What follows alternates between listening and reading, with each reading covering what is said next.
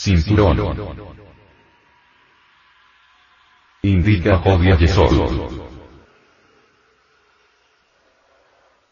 El cinturón encontrado en los centros culturales de Indoamérica, indican a Jod Yesod.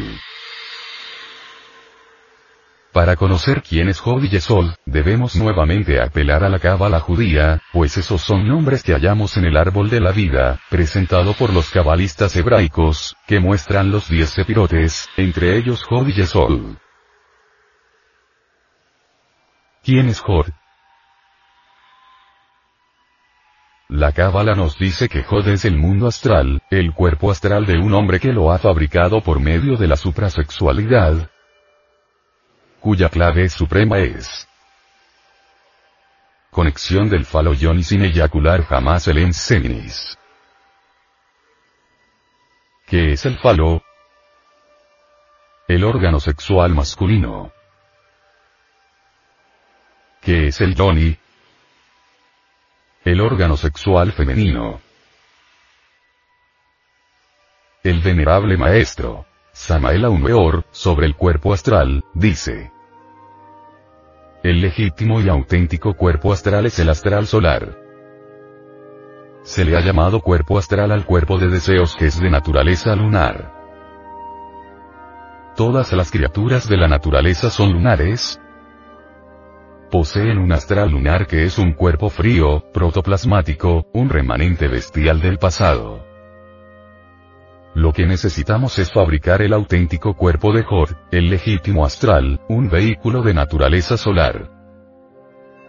Hay que fabricarlo en la novena esfera, trabajando en la fragua encendida de Vulcano. La suprasexualidad, los mensajes que descienden del mundo del espíritu puro se tornan simbólicos en el mundo astral.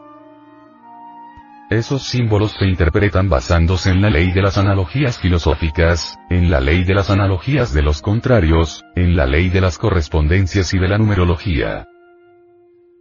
Estudiad el libro de Daniel y los pasajes bíblicos del patriarca José hijo de Jacob, para que aprendáis a interpretar vuestras experiencias astrales. Pero es importante comprender que el cuerpo astral no es un implemento indispensable para la existencia. Pues, nuestro cuerpo físico tiene, afortunadamente, un trasfondo vital, o cuerpo vital, que garantiza íntegramente su existencia. Por lo tanto, fabricar el cuerpo astral es un lujo que muy pocos sujetos pueden darse. La materia prima de la gran obra, el alquímico elemento con el cual podemos fabricar el cuerpo astral, dice el venerable maestro. Samael Aumeor, es el hidrógeno sexual Si-12. Obviamente, el citado hidrógeno representa el producto final de la transformación de los alimentos, dentro del maravilloso laboratorio del organismo. Resulta evidente que esta es la materia más importante con que trabaja el sexo. No está de más comprender que el enseminis y su peculiar hidrógeno si, 12, es semilla y fruto a la vez. Transmutar este hidrógeno, energía, portentoso para darle inteligente cristalización, significa de hecho, crear una nueva vida dentro del organismo existente, dar forma evidente al cuerpo astral o sideral de alquimistas y cabalistas. El maestro Gurdjieff, dice. Deben ustedes entender que el cuerpo astral nace del mismo material, de la misma sustancia, de la misma materia de la que nace el cuerpo físico. Lo único que difiere es el procedimiento. Todo el cuerpo físico, todas las células, quedan, por así decirlo, impregnadas por las emanaciones de la materia que es sí, 12. Y cuando éstas se han saturado lo suficiente, la materia sí, 12 comienza a cristalizar. La cristalización de esta materia constituye la formación del cuerpo astral. La transición de la materia sí, 12 a una condición de emanaciones y la gradual saturación de todo el organismo con estas emanaciones, es lo que se llama en alquimia transmutación o transformación. Justamente esta transformación del cuerpo físico en astral, es lo que la alquimia denomina transformación de los metales groseros en metales finos, o sea, la obtención de oro de los metales ordinarios.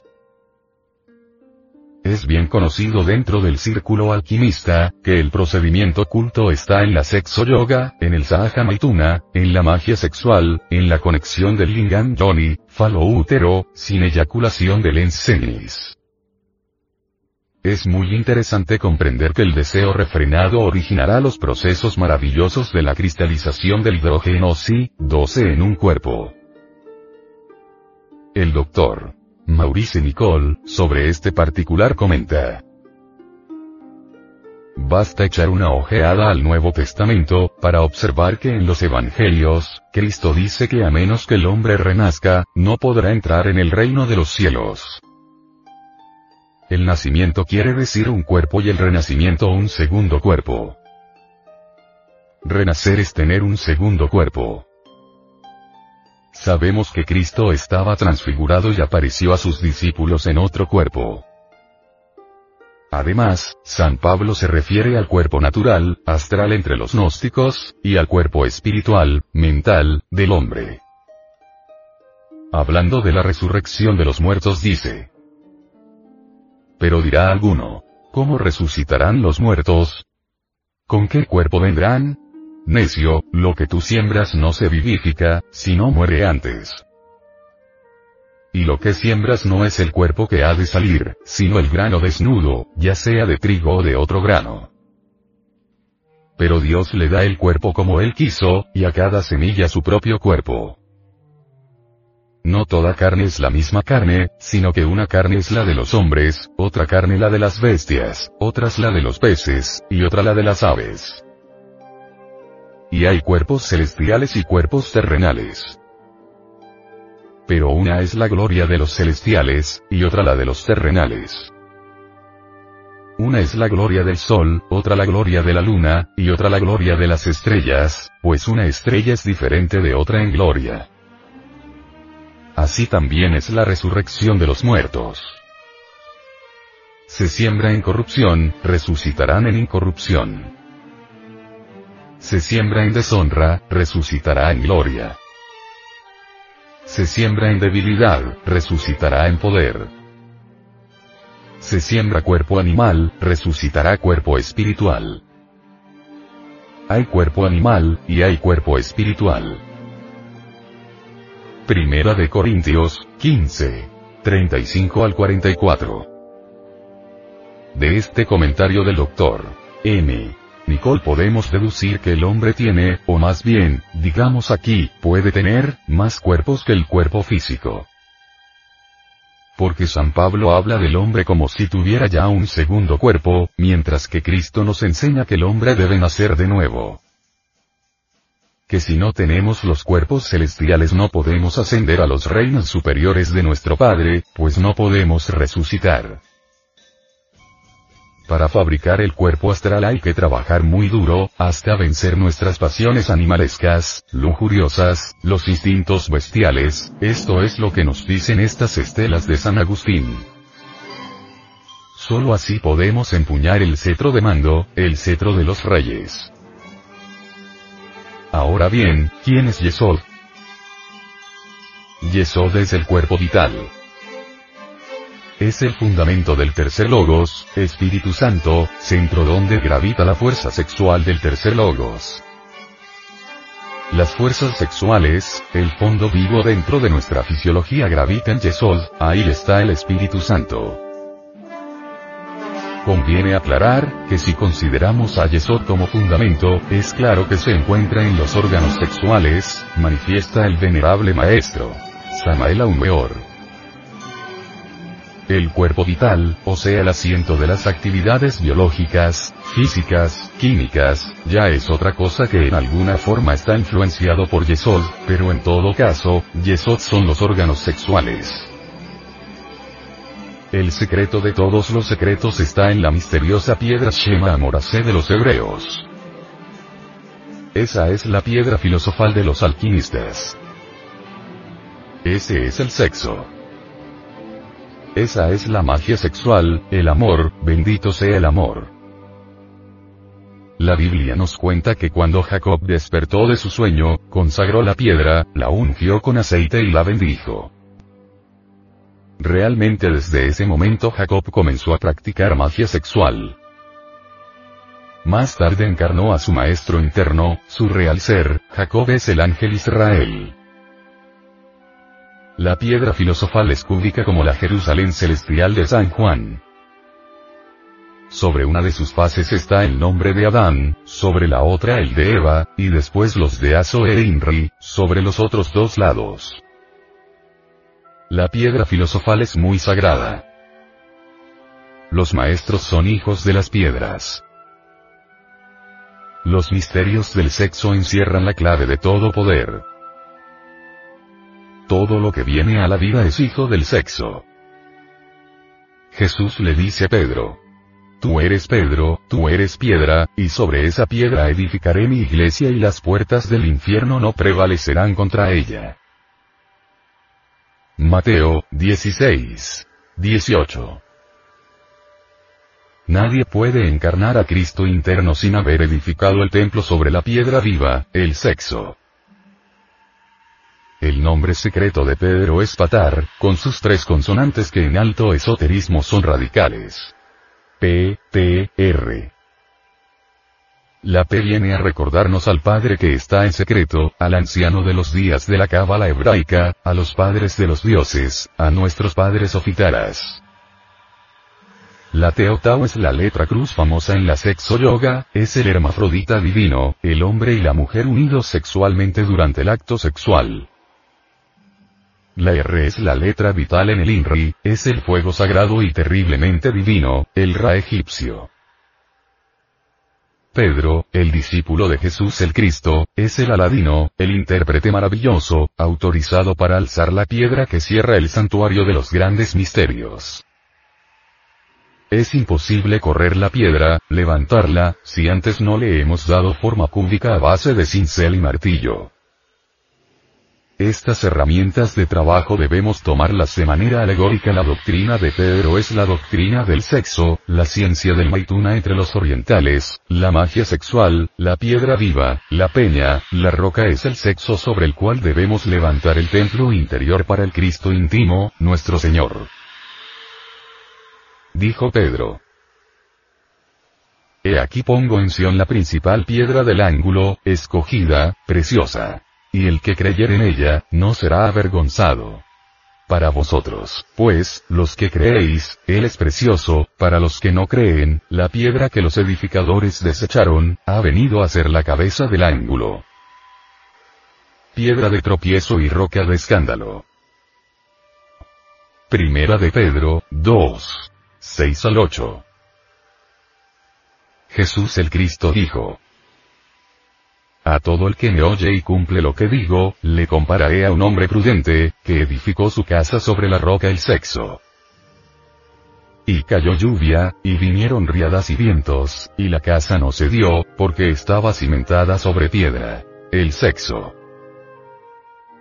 Y al que me oye y no me cumple, lo compararé a un hombre necio que edificó su casa sobre la arena teorías de todo tipo, prácticas de toda especie, con exclusión total del meituna o magia sexual. Y vinieron lluvias y vientos, y riadas y la casa se dio, con gran ruina cayendo al abismo. Mateo, 7. 24 al 27. El venerable maestro, Samael Aumeor, manifiesta. En el mundo, millones de personas edifican sobre la arena y odian la magia sexual, no quieren edificar sobre la roca, sobre la piedra, edifican sobre la arena de sus teorías, escuelas, etc. Y creen que van muy bien, esas pobres gentes son equivocadas, sinceras y de muy buenas intenciones pero caerán al abismo. Sin la doctrina de Pedro resulta imposible el nacimiento segundo. Nosotros los gnósticos estudiamos la doctrina de Pedro. Los infrasexuales y los degenerados, odian mortalmente la doctrina de Pedro. Muchos son los equivocados sinceros que creen que pueden autorrealizarse excluyendo al sexo. Muchos son los que hablan contra el sexo, los que insultan al sexo, los que escupen su baba difamatoria en el santuario sagrado del tercer logos. Esos que odian el sexo, esos que dicen que el sexo es grosero, inmundo, animal, bestial, son los insultadores, los que blasfeman contra el Espíritu Santo. San Pablo nos dice, huir de la fornicación. O sea, derramar el semen. Cualquier otro pecado que el hombre cometa, está fuera del cuerpo. Mas el que fornica contra su propio cuerpo peca. Primera de Corintios 6. 18. Todo pecado y blasfemia serán perdonados a los hombres. Mas la blasfemia contra el Espíritu Santo no les será perdonada, ni en este siglo ni en el venidero. Mateo 12. 31 al 32. Marcos 3. 28, 29 porque si pecamos voluntariamente después de haber recibido la verdad, ya no queda más sacrificio por los pecados. Hebreos 10. 26 al 31. Quien se pronuncia contra la magia sexual, quien escupe su infamia en el santuario del tercer logos, declara el venerable maestro. Samael Weor, jamás podrá llegar al nacimiento segundo. En el mundo occidental existen muchas gentes que odian mortalmente la magia sexual, esas personas justifican su odio absurdo con muchos pretextos. Dicen que el Maituna que es solo para los orientales y que nosotros los occidentales no estamos preparados. Lo interesante de todo esto es que tales personas de tipo reaccionario, conservador, regresivo y retardatario, no dicen una sola palabra contra la fornicación, contra el adulterio, contra la prostitución, contra el homosexualismo, masturbación, etcétera, etcétera. Todo esto les parece de lo más normal y no tienen inconveniente alguno en malgastar miserablemente la energía sexual. El sexo en sí mismo debiera ser la función creadora más elevada, desgraciadamente, reina soberana la ignorancia y la humanidad dista mucho de comprender los grandes misterios del sexo.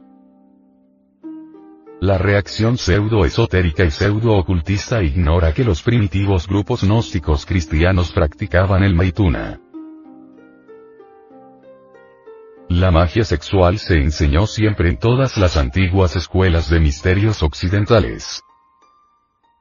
El Maituna se conoció entre los misterios de los templarios, entre los misterios de los aztecas, mayas, incas, chipchas, zapotecas, araucanos, toltecas, misterios de Eleusis, misterios de Roma, Mitra, Cartago, Tiro, misterios celtas, fenicios, egipcios, druidas y en todos los grupos cristianos primitivos tales como el grupo de los esenios que tenían su convento a orillas del Mar Muerto y uno de cuyos miembros más exaltados fue Jesús, el divino rabí de Galilea.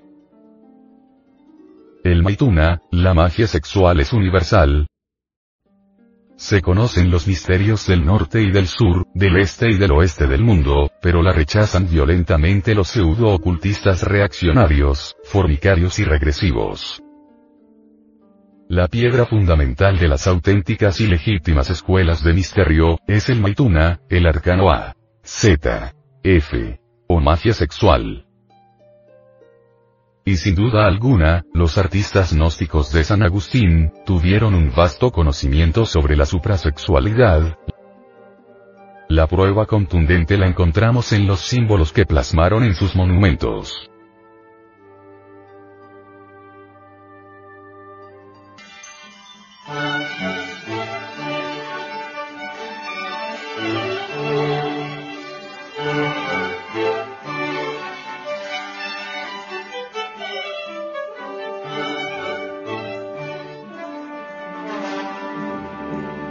Mediante la alquimia sabe uno, aprende a fabricar el mercurio que lo sabe, con el que puede fabricar los cuerpos existenciales superiores del ser, indubitablemente transformando el Exioquejari, es decir, el esperma sagrado. Se elabora el mercurio de los sabios.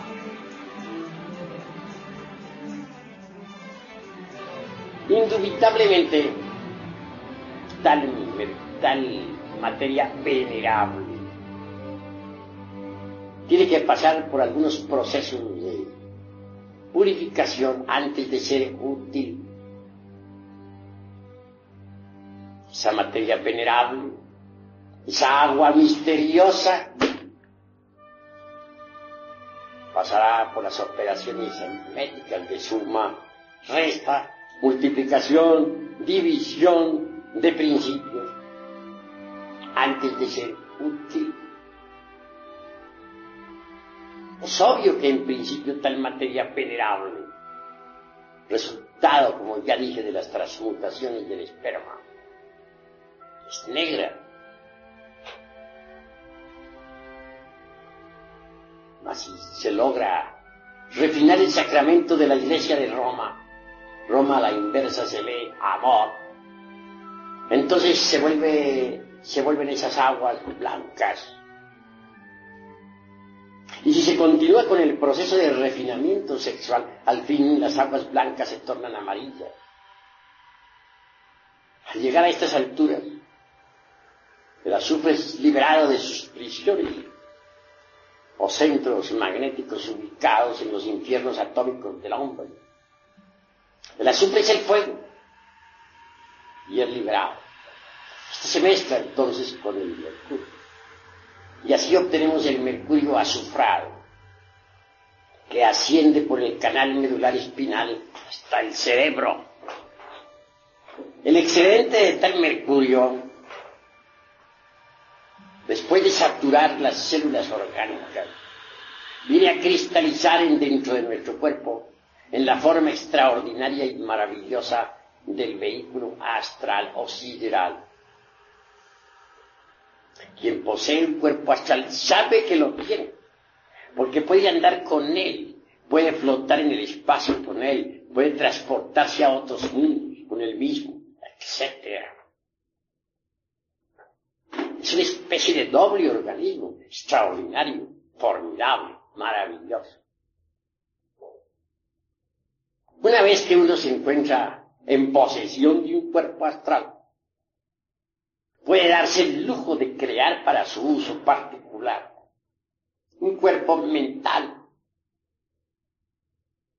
Este viene a ser el resultado también de las condensaciones del mercurio. Cuando el mercurio condensa en la forma del cuerpo de la mente, nos transforma Alguien que posee un cuerpo mental puede absorberse la sabiduría de la naturaleza. Tiene acceso a todos los templos de Hermes Trismegisto, el tres veces grande Dios y de todo.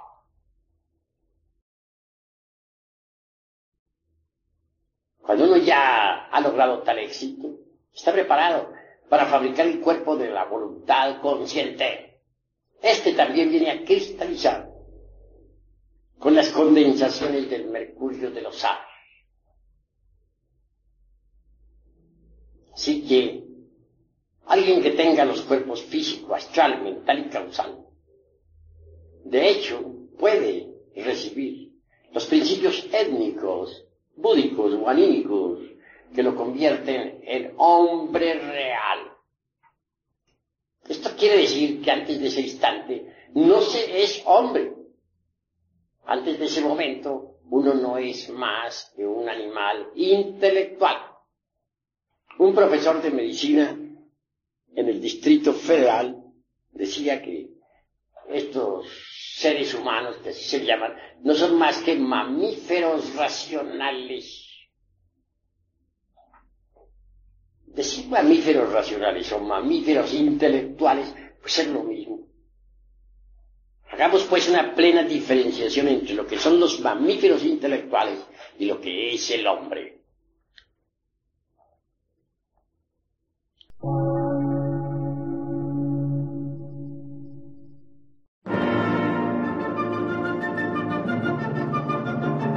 Emisora, gnóstica, transmundial.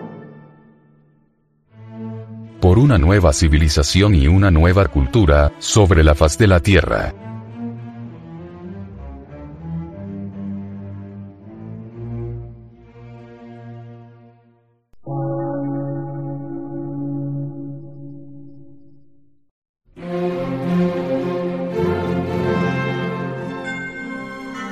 Medio de radiodifusión, científico, artístico, místico y filosófico, de la Asociación Colombiana de Centros de Estudios Gnósticos, Antropológicos, Psicológicos y Culturales. A. C.